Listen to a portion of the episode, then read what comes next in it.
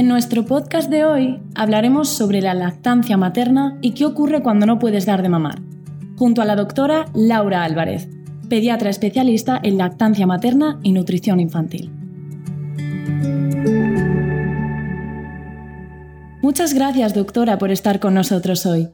Lo primero que queríamos preguntarle es, ¿cuáles son los beneficios de la lactancia materna? La lactancia materna genera beneficios para la madre y para el hijo. En la madre genera menor riesgo de hemorragia y anemia tras el parto, ya que la succión del bebé facilita la contracción uterina, y también una recuperación más rápida del peso ganado durante el embarazo, ya que se consumen más calorías. Un menor riesgo de fracturas óseas y osteoporosis en la menopausia, disminución del riesgo de cáncer de mama y ovario, menor riesgo de enfermedades cardiovasculares, enfermedad de Alzheimer, esclerosis múltiple, artritis reumatoide, endometriosis, etc. E incluso beneficios emocionales como la disminución de la depresión postparto. También ocasiona beneficios para el hijo, protección frente a enfermedades como infecciones gastrointestinales, respiratorias o infecciones óticas, protección frente al síndrome de muerte súbita del lactante, también reduce el riesgo de sobrepeso y obesidad, alergias, diabetes, enfermedad inflamatoria intestinal, hipertensión, incluso algunos tipos de cáncer y existe un mejor desarrollo orofacial. Además, potencia el desarrollo intelectual gracias a que la leche materna tiene componentes específicos que son fundamentales para el desarrollo del cerebro. Doctora, ¿qué consejos darías a una madre que se está iniciando en ella? Para una lactancia materna exitosa, la información es clave. Ya desde el embarazo podemos leer libros de lactancia materna o apuntarnos a talleres, ir a las charlas que proporcionan las matronas en el centro de salud, todo eso nos va a ayudar a que en el momento de iniciar la lactancia tengamos muchas dudas resueltas. También incluso desde el embarazo empezar a ir ya a grupos de lactancia donde podamos ver a otras mujeres amamantar. Eso es clave. Y también tener siempre eh, un contacto de una asesora de lactancia experta o una IBCLC para que en el caso de tener cualquier problema poder resolverlos lo antes posible. Entendiendo que no todas tienen la posibilidad de amamantar a sus bebés, Doctora, ¿puede contarnos qué motivos llevan a no poder dar el pecho? La realidad es que existe una falta de apoyo a nivel familiar, social, laboral y sanitario que motiva que en muchas ocasiones no se elija o se abandone la lactancia materna. La falta de apoyo a nivel familiar podría estar condicionado por frases como no, en esta familia ninguna mujer hemos podido dar pecho o el típico, este niño se queda con hambre, también que muchos amigos, incluso vecinos, te, pueden llegar a decir y pues eso merma en la seguridad de, las mamás, ¿no? Eh, luego a nivel laboral, que nos tengamos que incorporar a los cuatro meses, hace muy difícil que se pueda llevar a cabo una lactancia materna exclusiva hasta los seis meses. Eh, una baja laboral eh, más, más, larga, eh, la mamá que acaba de, tener un bebé, facilitaría este proceso.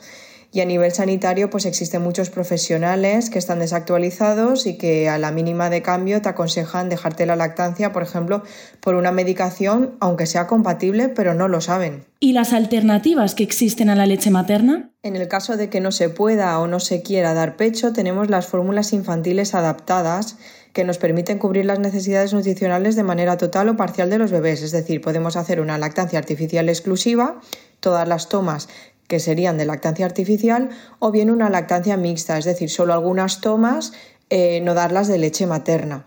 La mayoría de fórmulas de leche artificial provienen de la leche de vaca que se ha modificado para que se pueda tolerar en menores de un año.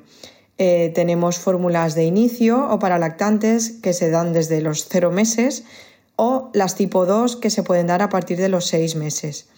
La tipo 1 es más sofisticada y se puede dar durante todo el primer año de vida. Realmente podríamos usar la tipo 1 desde los 0 meses hasta el año. También hay fórmulas a base de leche de cabra modificadas y también algunas para niños eh, alérgicos a las proteínas de leche de vaca. ¿Qué recomendarías a una madre que no puede dar el pecho? Lo primero sería asegurarnos de que esa mamá ha recibido la información adecuada eh, y no basada en mitos o consejos desactualizados y que se le ha brindado eh, la ayuda necesaria. Esto en el caso de que lo haya intentado y haya desistido. En el caso de que haya decidido o que ya no continúa por sus circunstancias personales o que incluso eh, no lo va a intentar ya desde el embarazo, entonces en ese caso pues lo único que deberíamos hacer es ayudarla en la lactancia artificial, no presionarla y no juzgarla. Eh, porque el tipo de lactancia que elijamos no nos define como mejor o peor madre.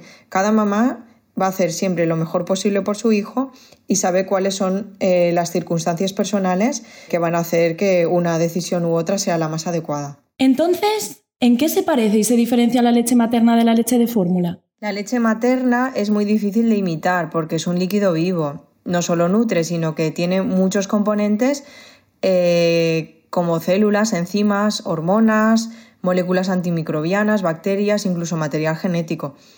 Eh, además, es cambiante en el tiempo, cambia a lo largo del día, de la toma, la parte final es más rica en grasa, de la edad gestacional, pues si es prematuro es diferente que si es un bebé a término, si el bebé está enfermo, incluso según el momento de la vida del bebé. Entonces todo esto hace que sea pues, muy complicado imitarla, pero aunque sea difícil de imitar la fórmula, los avances en investigación están permitiendo crear leches artificiales que no solo proporcionen los nutrientes básicos, sino también ingredientes funcionales, es decir, que aporten beneficios para el desarrollo del bebé. Muchas gracias, doctora.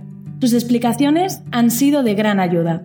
Para nosotros ha sido también un placer contar con usted en este podcast. Hasta aquí este nuevo episodio sobre lactancia materna.